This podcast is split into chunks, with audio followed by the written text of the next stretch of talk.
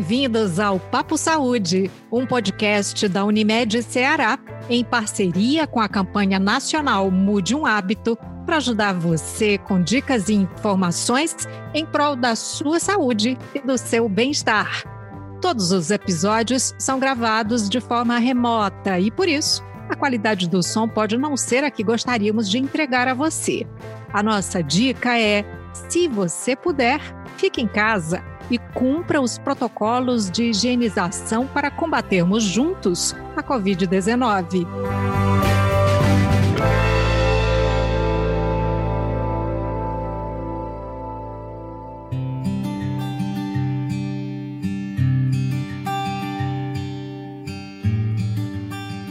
Já lhe aconteceu de, pela manhã, depois do bom dia, lhe perguntarem se você dormiu bem?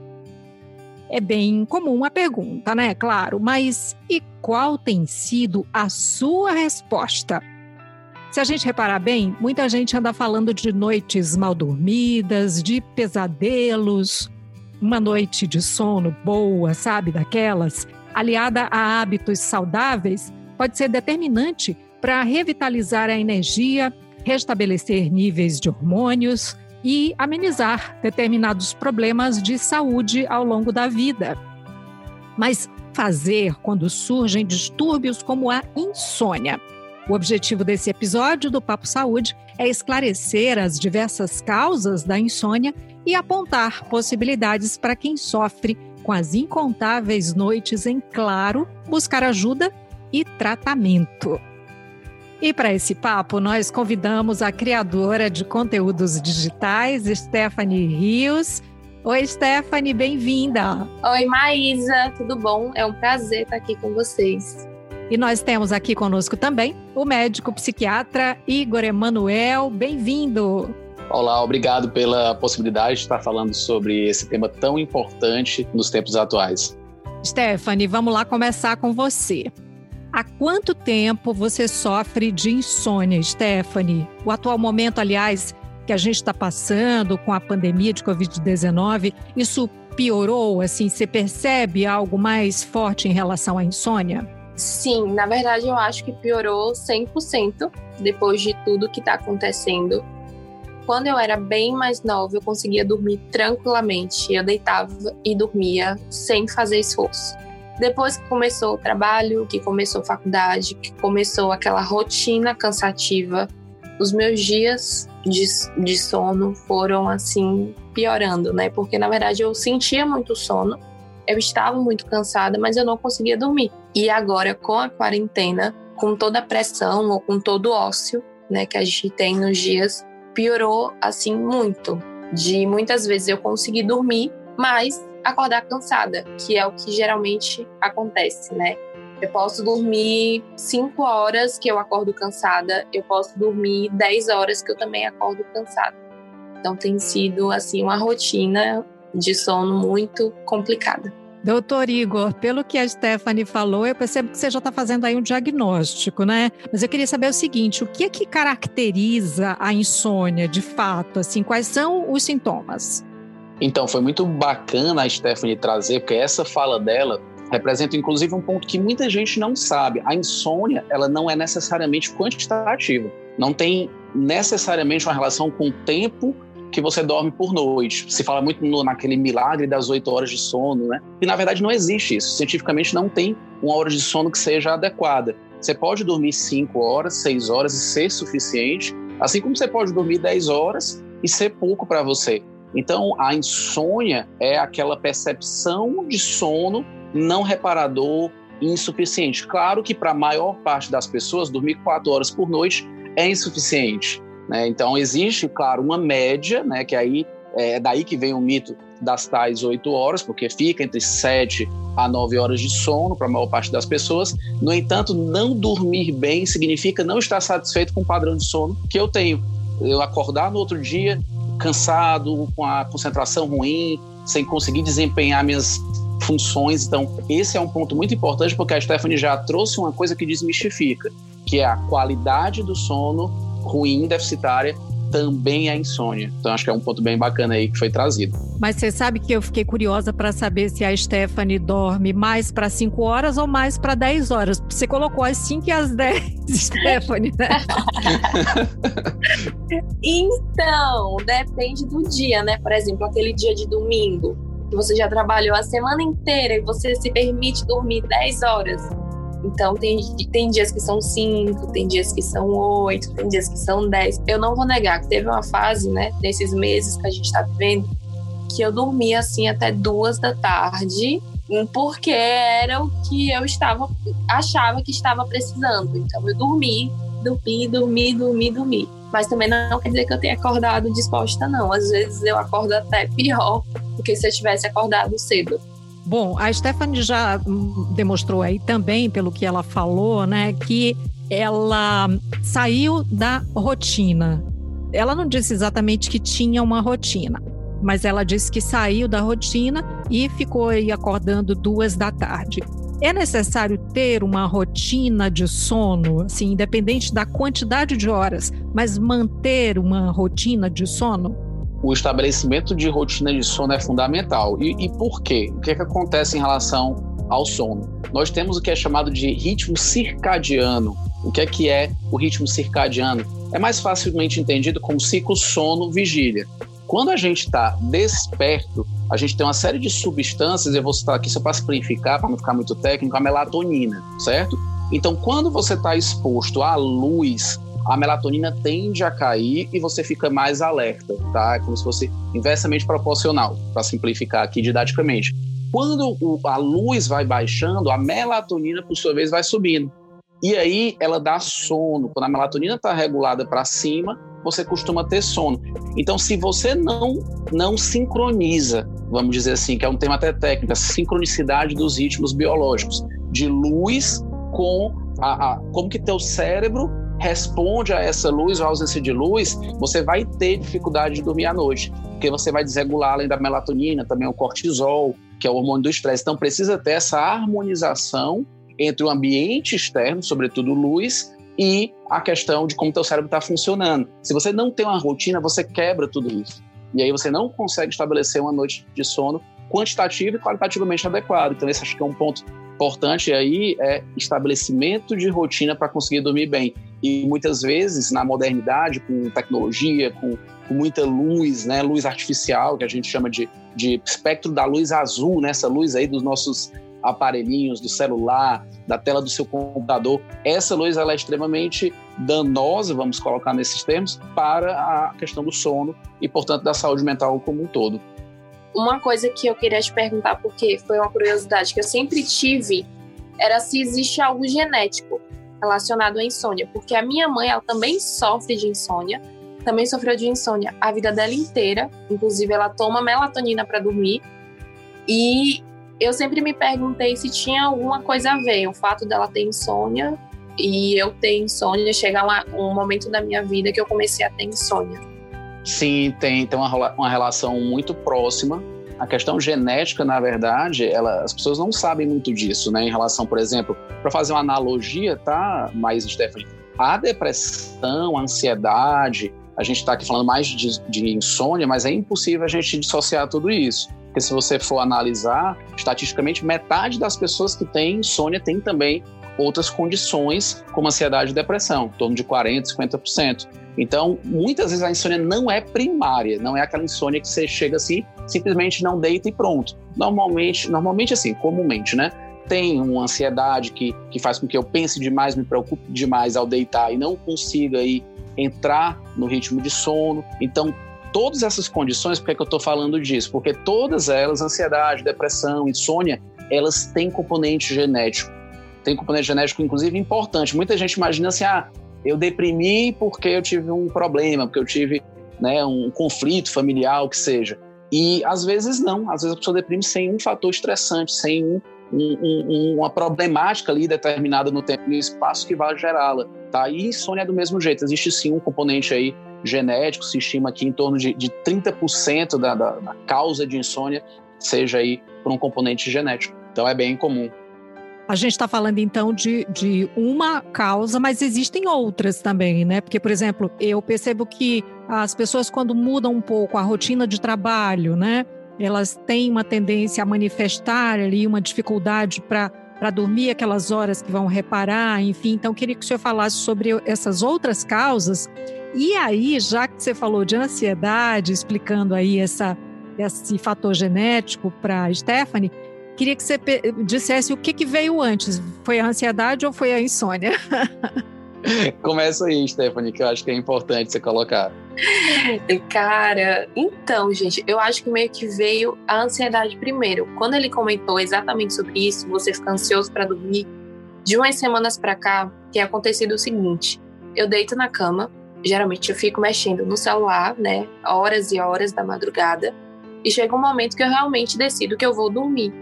E quando eu deito, que eu fecho o olho, vem a sensação de tipo assim, por que eu vou dormir?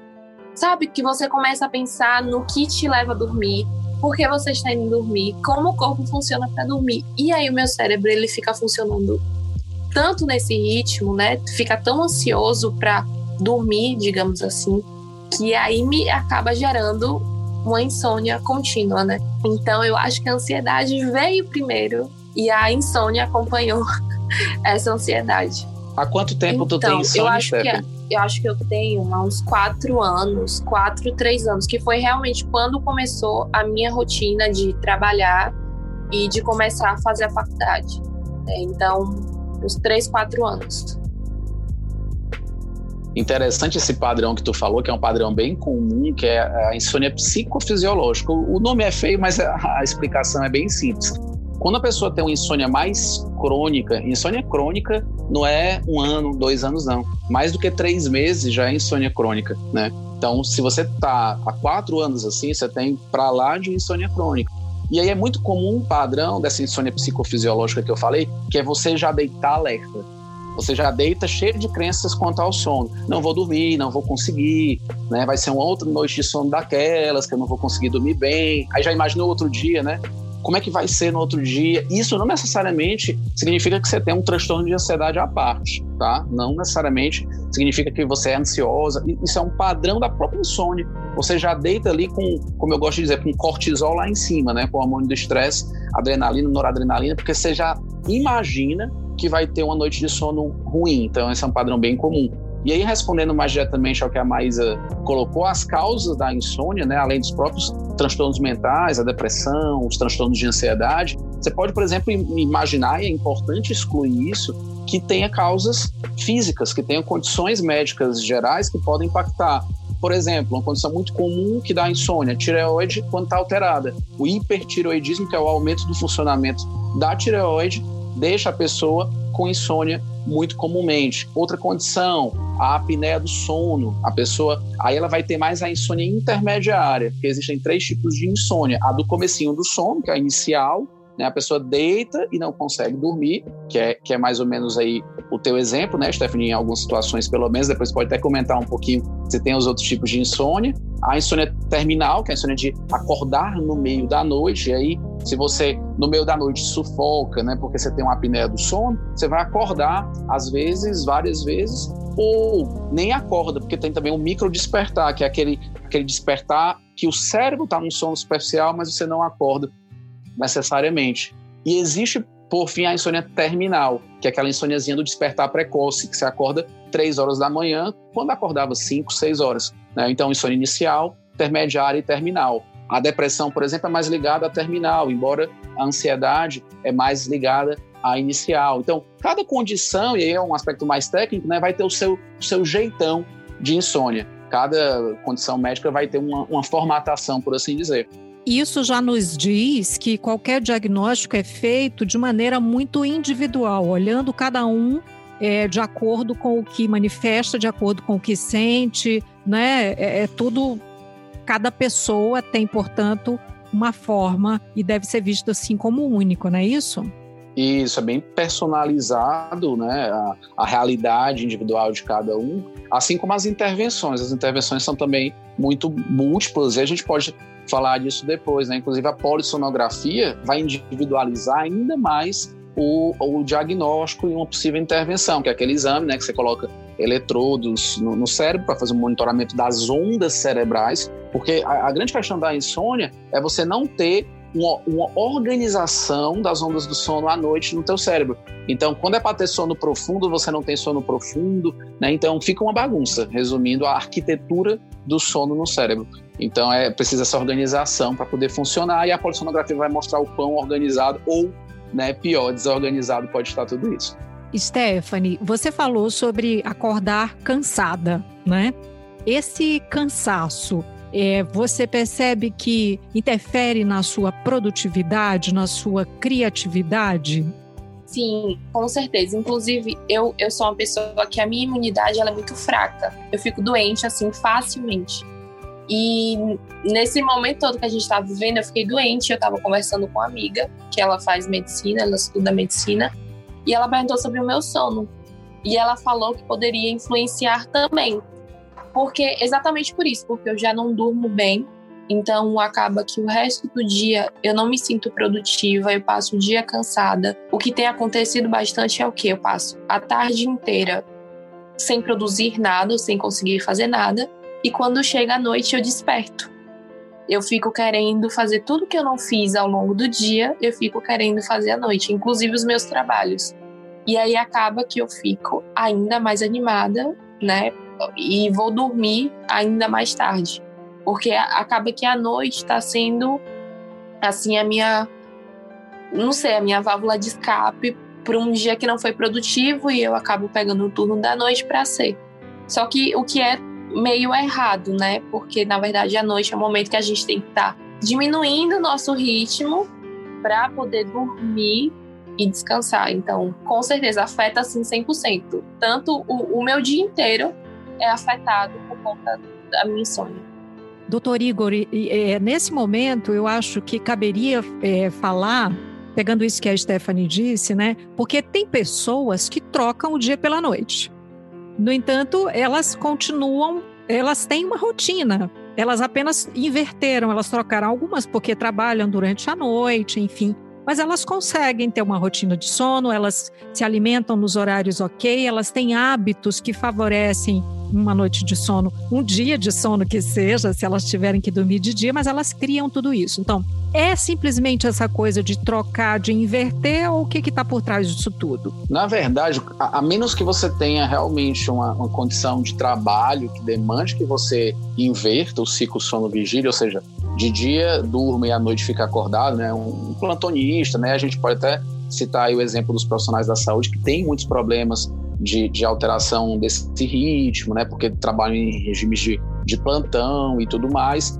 É, então, a menos que haja uma condição dessa, é importante a gente pensar assim, ó, é, é antifisiológico você fazer essa inversão. Para algumas pessoas, a rotina, ela, ela, vamos dizer que se adapta. A pessoa consegue se adaptar e conviver com aquilo ali. Mas você está lutando contra, na verdade, né, milhares de anos de evolução né, que, que formataram a, a, o cérebro a ser dessa forma. Então, é, é, um pouco complexo você ficar lutando contra isso. Claro que tem pessoas que são mais adaptadas e que conseguem funcionar relativamente bem. Né? Elas dormem de dia, quando é à noite, superproduzem, conseguem se organizar bem, tá? Mas isso depende também muito, aí de novo, a individualização, né? A personalização de cada caso, porque se você tem um trabalho que, que não só atrapalha teu sono, como é mandatório que você não durma, então você vai ter que, que, que, realmente se adaptar. E alguns organismos se adaptam bem a isso, mas outros acabam tendo dificuldade, porque normalmente o que acontece é que a pessoa não consegue nem dormir de dia,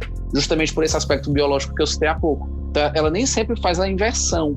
Às vezes ela vai ter a insônia mesmo pura, né? Ela não compensa de dia, fica com insônia à noite, de dia não, não dorme que né, que, que dê ali uma restauração suficiente e aí o problema cronifica, né? Então, às vezes não é inversão, às vezes parece inversão, porque a pessoa dorme às vezes 3, 4 horas para compensar, mas não tem um, um ritmo de, de, de, ali, uma rede de 8 horas, né? Justamente isso que o senhor falou, é, tem pessoas que costumam, por exemplo, ter é, cochilos durante o dia, e aí especialmente as pessoas de mais idade. Então, a, a idade, ela também interfere no sono? Ah, muda, muda, muda bastante. Cada fase da vida tem a, a, a, sua cara de padrão de sono, né? O idoso, ele habitualmente vai precisar dormir menos, tá? E, e no outro dia ele consegue estar tá bem. Então, às vezes, um, um vozinho, uma vozinha que está ali cinco horas de sono, seis horas, pode ser muito é, suficiente para aquele desempenho dia a dia dele normal, até porque a demanda de, de gasto energético ao longo do dia é menor também. O idoso ele aprofunda menos o sono nas ondas lentas cerebrais do sono, então ele não é, é, aprofunda tanto, isso pode causar impacto no outro dia, mas de forma geral há uma modificação importante. E aí o, o, cochilo ele é mais comum no idoso, embora o cochilo de forma geral não é desejável, porque é de novo aquela briga contra a biologia, de você querer dormir quando a tua melatonina está baixa em um momento que não é apropriado para o sono. Mas tem muita, muita modificação também. A criança, por sua vez, tem o seu, o seu jeitão do sono né, e, e tudo mais. A Stephanie é muito jovem, mas ela no começo ela falou: quando eu era mais nova, eu dormia melhor. Ai, a minha mãe sempre brinca, gente. A minha mãe sempre brinca, porque apesar de eu ter 21 Quando anos. eu tinha 5 anos. a minha sensação é que eu tenho muito mais. O corpo, assim, realmente ele pesa uma idade que às vezes até eu fico preocupada por isso que eu falo tanto, porque eu lembro quando eu tinha assim 11 anos, quando eu tinha 15 anos, que o meu corpo era outra coisa, que eu não via sem me preocupar, né? É, é muito louco isso. Stephanie, você faz atividades físicas, exercícios físicos? Porque atividade física uma coisa, exercício físico outra, né? Você faz exercícios físicos? Eu sabia que essa pergunta, que esse momento ia chegar e eu sabia. Tava já esperando vocês falarem da alimentação e do exercício físico para eu falar que eu não faço, eu não faço nada. Nada. Então, assim, ó, minha vida, eu sou uma pessoa muito sedentária, né? Eu fiz eu, eu, nunca fiz esporte. Eu fui, fazia no colégio, mas uma coisa assim, num dia ou outro. Já tentei fazer academia, mas também não me identifiquei. A única coisa que eu gostei foi de fazer Muay Thai, que realmente, né? Só que isso faz muitos, muitos anos, eu acho que faz, fazem sete anos. Então, de, de lá para cá, nada. Uma vida de uma pessoa sedentária. Para não dizer que eu não estou fazendo nada, né? De umas três semanas para cá, eu comecei a acordar de manhã, me alongar e aí fazer um yoga, uma meditação. Que é realmente porque, né, chegou um momento que eu tô tentando tomar consciência de certos hábitos que eu sei que eu preciso melhorar. E aí eu comecei a praticar. E eu tô até sentindo melhora, porque eu não vou negar que eu tô dormindo mais cedo Uau. do que eu tava dormindo antes. Né? Já é o melhor. Quem tava, do, tava dormindo quatro da manhã antes, tá dormindo duas, uma da manhã. Então, assim, o meu ganho já está ótimo. Definitivamente. Então, doutor Igor Emanuel. Então, eu costumo dizer que eu tenho dois tipos de pacientes, eu digo para os meus pacientes isso. Eu tenho uns pacientes que tomam remédio e eu tenho uns pacientes que tomam remédio, mas fazem exercício, fazem sua terapia, fazem meditação, adotam estilos de vida saudáveis e para além do psicofármaco, para além do remédio, ele consegue trazer a, a saúde mental dele para um outro nível. Então, é, é, muito claro isso, e, e não estou falando aqui, estou falando dos meus pacientes porque é a minha realidade prática do dia a dia. Mas os estudos são muito contundentes e, e objetivos nesse sentido. Quem faz exercício físico, quem faz meditação, inclusive, é, muita gente não sabe, acho que é uma informação relevante aqui para passar para os ouvintes, para vocês também, é que a primeira linha de tratamento para insônia não é remédio não é remédio. Mesmo sendo uma insônia mais grave, embora eventualmente você vai ter que fazer remédio, é um tipo de terapia que chama terapia cognitivo comportamental, uma terapia psicológica, né, mas que pode ser feito por quem tem uma formação, uma pós-graduação na área, e que ela vai direto no âmago da insônia, né, é TCC que a gente chama, terapia cognitivo comportamental. Então, o resultado prático, isso de novo, vejo no meu consultório sempre de forma reiterada, é muito diferente. O paciente que, que faz terapia, que medita, eu trabalho também com, muito com meditação, sou instrutor de meditação de atenção plena. E, e, é assim, os resultados são, são fantásticos, inclusive do ponto de vista quando você vai retirar o remédio lá na frente, seja para insônia, seja para ansiedade, depressão, etc. É muito mais fácil você conseguir fazer com que o paciente fique bem, porque assim, ele tem ferramentas para lidar com aquilo que o remédio direcionava e que naquele momento talvez não seja tão necessário mais. O senhor já falou aí sobre eh, possibilidades, já deu pistas, né, sobre possibilidades de tratamento, né? Agora, eh, antes da gente se aprofundar nisso, queria perguntar: insônia tem cura ou é tratamento? A gente, em saúde mental, em psiquiatria, a gente não fala muito de cura, mas as condições são muito crônicas, são de condições que vão, voltam. Às vezes passa, passa 3, 4, 5 anos sem sintoma. De repente vem lá um problema, vem lá uma dificuldade, vem lá uma pandemia do coronavírus, né? Para quem não, não sabe, nesse momento, quem for ouvir esse podcast em 2047, né? A gente aqui em 2020 está vivendo um momento de quarentena onde as pessoas estão em casa por conta do coronavírus. E esse é um fator também bem estressante para o desenvolvimento aí de insônia. A gente pode voltar depois para esse tema, se tiver um tempinho. Mas o fato é que a gente tem que levar em consideração, Maísa, tudo isso, né? O, o momento que a gente está vivendo e, e voltando para a tua pergunta, a questão da, da cronicidade da doença. As doenças tendem a recorrer, infelizmente tá? E para insônia não é diferente. Então a gente chama de controle, é como se fosse um dia de cada vez. Todo dia você está ali, né, buscando que aquilo não volte. Daí a importância de ser multidisciplinar, multi-intervenção, ter várias né, cabeças pensando ali no tratamento daquela insônia, naquela intervenção para melhorar a vida da pessoa.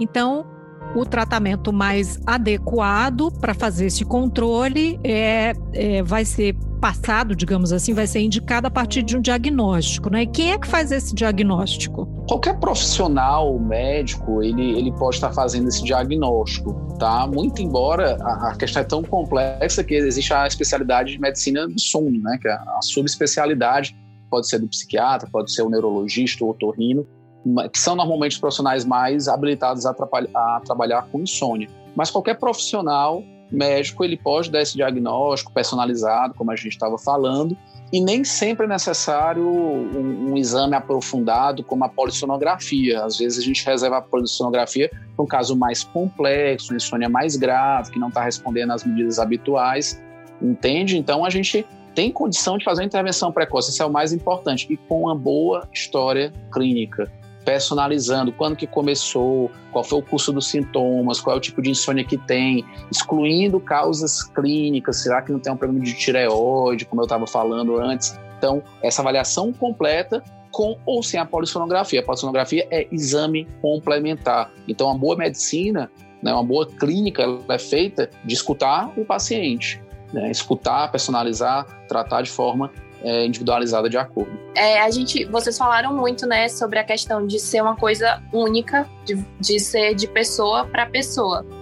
E aí, é, eu acho que às vezes a gente, por exemplo, eu falo que eu tô com insônia para uma amiga, ela quer me indicar um remédio ou quer me indicar alguma coisa, né? E não que seja totalmente errado, porque às vezes a gente só quer ajudar. Mas eu queria saber se tem alguma forma correta de você ajudar alguém que sofre de insônia ou se o correto é simplesmente você falar para uma pessoa procurar ajuda médica. Ou se tem alguma coisa que eu possa né, fazer, falar uma meditação que eu diga, repita isso, que você vai conseguir dormir. Não, tem, tem sim. Quando a gente entra no âmbito assim, de, de remédios, mesmo remédios naturais, né, fitoterápicos, suplementos, é que é um âmbito um pouco mais complicado. Porque erroneamente se pensa assim, não, eu vou tomar aqui uma coisa natural, coisa natural não vai fazer mal. Mas tem remédio que, que é natural e que dá sangramento, tem remédio que é natural e que tem lesão do fígado. Então, é, esse é o cuidado que você tem que ter de não estar tá recomendando suplementação. A própria melatonina, como suplementação, é extremamente questionável. Tem um estudo, tem outro, mas não é uma coisa que, que eu já usei, mas não é uma coisa que se usa de rotina. E também qual é a dose do determinado remédio que você quer dar, né? Porque tem melatonina de menos miligrama, de mais miligrama, qual é a dose correta, qual é a hora correta de administração. Mas você não precisa também ficar muda. Né? A pessoa chega para você dizendo que está com um problema, você pode recomendar o exercício físico três vezes por semana, 30 minutos, embora não faça, mas você pode sim recomendar. Você pode recomendar uma meditação, um aplicativo, como por exemplo o Insight Timer, ou Headspace. Inclusive, não sei nem se pode falar aqui, mas acredito que sim, no meu Instagram tem lá uma aulazinha, tem um link na bio, tem uma aula gratuita de meditação lá. Né? Você pode ter aula comigo, no final eu dou uma meditada junto também. Então, é, é, tem várias formas de você melhorar seu sono sozinho também. A gente não precisa necessariamente patologizar tudo. E nem todo sintoma de insônia é necessariamente um transtorno de insônia, que seria o diagnóstico psiquiátrico PCI, entende? Então, acho que são boas palavras, meditar, fazer exercício, né? Dar o primeiro passo, porque também a pessoa às vezes, não, mas dá muito trabalho fazer exercício. Anda 10 minutinhos ali por semana, 20 minutinhos por semana, o que seja, mas começa, né? Ah, meditar é muito difícil, minha mente foge, então para você é que é boa a meditação. Se sua mente foge, é para você que eu quero a meditação sendo mais indicada ainda. Né? Então, comece devagar, feito é melhor que perfeito, mas comece e indique, né? Comece indicando também para os outros, porque não necessariamente é medicamentoso. Eu quero fazer justiça aqui a Stephanie, porque ela já começou a fazer. Verdade. já verdade. comecei, já tô fazendo uma coisa certa, pelo menos, né? Já tô fazendo, já acertei. Stephanie, você está de parabéns. Tá de parabéns. Eu não estou aqui para criticar ninguém. Eu quero reforçar o comportamento Sim. que você já começou. E vou continuar, gente, com certeza. Aliás, isso que a Stephanie falou é muito bacana, né? Assim, o que, que eu posso fazer para ajudar a outra pessoa, né?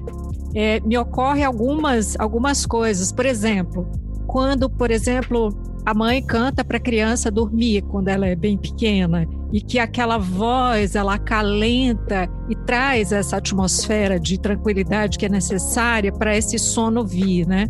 Então você pode cantar para alguém ali pelo manda um, um áudio pelo celular cantando ou declamando alguma coisa, não sei, né? Acontece que é pelo celular, então isso vai deixar a pessoa alerta. Tem isso, né? Você falou isso, me lembrou que teve realmente, eu acho que um, um, uma crise de ansiedade que eu tive há um, um ano atrás, dois anos, que eu fiquei exatamente quase uma semana sem conseguir dormir.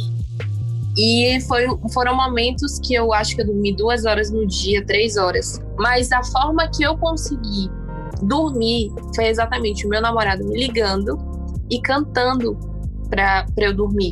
Então ele passou assim madrugadas na ligação comigo, conversando, contando história, cantando, e era a única forma de distrair a minha mente e conseguir dormir. Então é realmente isso. Às vezes você não precisa nem indicar um remédio, né? Indicar nada assim. Você conversando com a pessoa, numa ligação, mandando um áudio, às vezes a pessoa se distrai e aí ela dorme um áudio de 10 minutos, né? Um áudio assim bem curtinho. Eu fiquei emocionada com esse depoimento, tá? Que você deu aqui, porque é muito forte isso, né? Essa, esse acolhimento, né? Não dá para fazer cafuné ali no momento, mas dá para fazer esse tipo de carinho, né? Sim, é, é uma história que eu guardo assim Inclusive, quando a gente não tá muito bem, eu sempre tem, sempre tem aquelas coisas que a gente lembra, né, para guardar sempre no nosso coração. E é sempre uma coisa que eu lembro, porque a minha mãe estava aqui e ela ela me oferecia, filha, você quer que eu faça um leite quente? Posso fazer um, le um leitinho com mel para você e tudo mais. Por mais que ela fizesse, ainda assim, era um jeito de tentar ajudar, né? Já que ela sabe que eu estava passando por aquilo. Então é muito bom você ver que as pessoas à sua volta estão tentando de alguma forma ajudar você no que você está passando, seja o que for, né? Uma insônia ou qualquer outra coisa assim mais grave.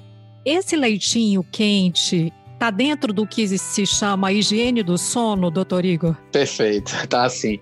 A, a, higiene do sono é tudo isso que a gente está falando, né? E, inclusive, a, a quebra de rotina para gerar rotina de sono é importante. Além do afeto, né? De, de um cafuné, quando possível, de um cafuné virtual, vamos dizer assim, né? De uma de um ninar virtual, um ninar à distância, é, além de, de ser o aconchego, disso liberar substâncias relaxantes no organismo, como a ocitocina, que é o hormônio do apego, que libera também conjuntamente a acetilcolina, que leva a um relaxamento. Além disso, tem a quebra da rotina. Você está acostumado a deitar e ficar ali tensa, ficar né, já naquela briga contra o sono. E você tem um outro padrão. E aí na higiene do sono, tem várias coisas que podem ser feitas para quebrar o padrão, né? O leitinho quente, embora não, é tão recomendado é, você se alimentar, pelo menos comidas pesadas, perto de dormir.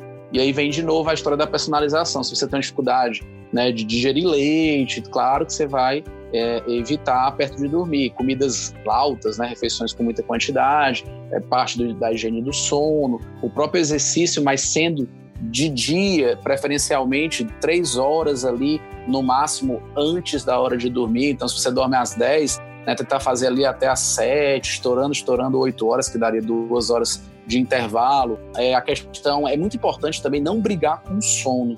Não brigar com o sono. O que é, que é isso? Você deitou, notou que tá alerta, notou que é aquele dia que vai demorar, sai da cama.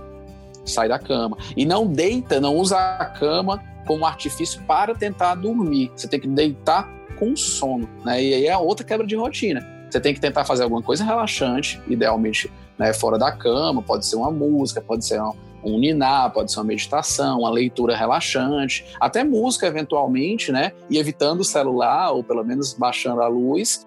E aí, quando você tá, como se diz aqui no popular do Ceará, né, pescando piaba, né? Você tá ali já, né, cap capotando, né? Tem capotando também, né? Você tá capotando, aí... Capiongo, você, quando tá capiongo. Tá capiongo. Aí você tá ali já nas últimas, aí você vai se direciona para a cama, porque você quebra o ciclo de alerta do cérebro. Você reestrutura o teu cérebro, reformata para que ele consiga relaxar. Então essa é uma medida de higiene do sono legal também. Cafeína é outra medida de higiene do sono que você tem que evitar a cafeína. Se gosta muito de café, eu, eu adoro, eu sou quase um barista, né? Só no, no consumo, na verdade, porque eu não sei fazer nada. Mas se você consome muito café de dia, e especialmente já para tarde, fatal. Você vai ter dificuldade, muito provavelmente, de dormir, se você tem insônia, sobretudo, né? Se já é uma pessoa com insônia. Então, são várias medidas, eu poderia falar mais umas 5 ou 10 aqui, mas só para a gente se situar, higiene do sono é isso, é estruturar tua rotina do sono de uma forma que você consiga, enfim, dormir bem. Né? Isso não é simples, mudança de rotina não é simples. Né? Parece ser bobo, mas às vezes numa terapia cognitivo-comportamental, metade do trabalho vai ser como estruturar uma higiene do sono adequado. E é muito engraçado que você falando, deu para perceber a quantidade de coisas que a gente tem para evitar que a gente durma. Porque você falou, né? E eu não vou negar que uma das coisas que faz com que eu fique mais acordada foi desde quando eu baixei um, né, um aplicativo de assistir série e assistir filme. Depois que eu baixei esse aplicativo, pronto. Bastou, basta achar uma série que eu sinto a necessidade de passar a madrugada inteira assistindo. E aí chegou no momento que eu decidi não ter mais esse aplicativo, eu excluí o aplicativo, que era exatamente para tirar ele, porque eu sabia que eu não estava mais conseguindo dormir porque era uma coisa que estava me deixando né, mais desperta à noite. Então, já que ele não estava fazendo bem, eu resolvi tirar, né, assim, na minha vida. Aos poucos, né, a gente vai observando os erros e tentando evitá-los. Você percebeu um padrão, né, que, que é algo muito importante. A pessoa se perceber, a pessoa olhar para si próprio, dizer onde eu tô e a partir daí traçar para onde quer ir, né? Bem, bem legal esse teu relato aí, né? Desse, de você perceber os gatilhos, que é como a gente chama tecnicamente. Não é fácil não, viu? Não é fácil não, mas numa hora a gente, a gente consegue. Por isso a importância de um terapeuta, de um psiquiatra, alguém que possa coordenar nesse processo, né, de, de forma mais também olhando para o ambiente e olhando para a pessoa ali na lupa mesmo. Bom, eu acho que nesse momento, a gente, que a gente está chegando aqui no final do nosso papo, eu achei fantástico isso que a Stephanie falou, de assumir que não é fácil, né? Que é uma é algo cotidiano e que você vai é, num aprendizado, né? Que pode ser contando com uma rede de apoio ou não, né? Mas é importante que você tenha a consciência disso e só a partir disso é que você pode, de fato, tomar uma atitude, dizer eu quero mudar e eu quero melhorar a minha vida a partir disso, né? E não se cobrar, né? Porque eu acho que às vezes a gente fica muito nessa de ah, mas minha amiga conseguiu dormir escutando essa meditação porque eu não consegui. Eu acho que a gente está tão acostumado a se cobrar em tudo que até nisso, nesse quesito, a gente se cobra. Então eu acho que não se cobrar, esperar que vai ter um momento que você vai encontrar a sua meditação, vai encontrar o seu ritmo para conseguir fazer qualquer coisa. Eu estou achando aos poucos, né? Não vou dizer que eu encontrei totalmente o meu, mas está dando certo.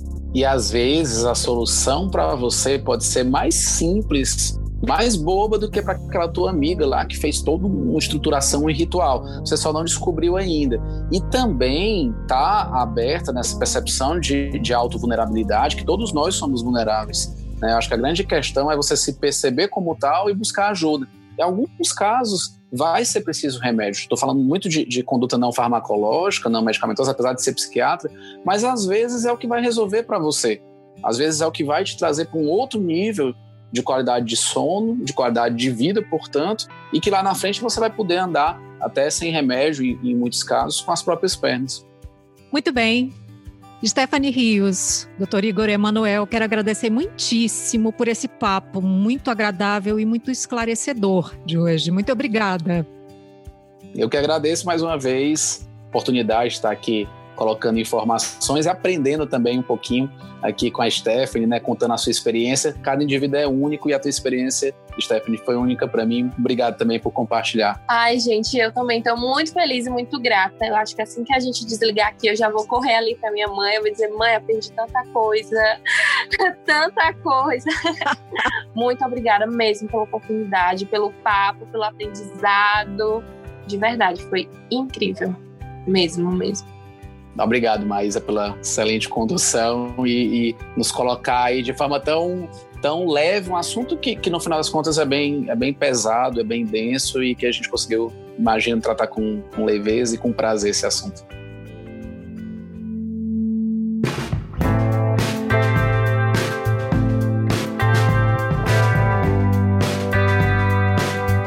Bem, e assim nós encerramos esse episódio de hoje do Papo Saúde, podcast da Unimed Ceará, com dicas e informações em prol da sua saúde e do seu bem-estar. Eu lembro que esse episódio foi gravado de forma remota e que por isso tem ali o cachorrinho latindo, um ou outro som de casa, né? A qualidade do som pode não ser a ideal e a que nós gostaríamos de entregar a você. Esta série de conteúdos especiais é divulgada todas as quintas-feiras com novos temas por aqui.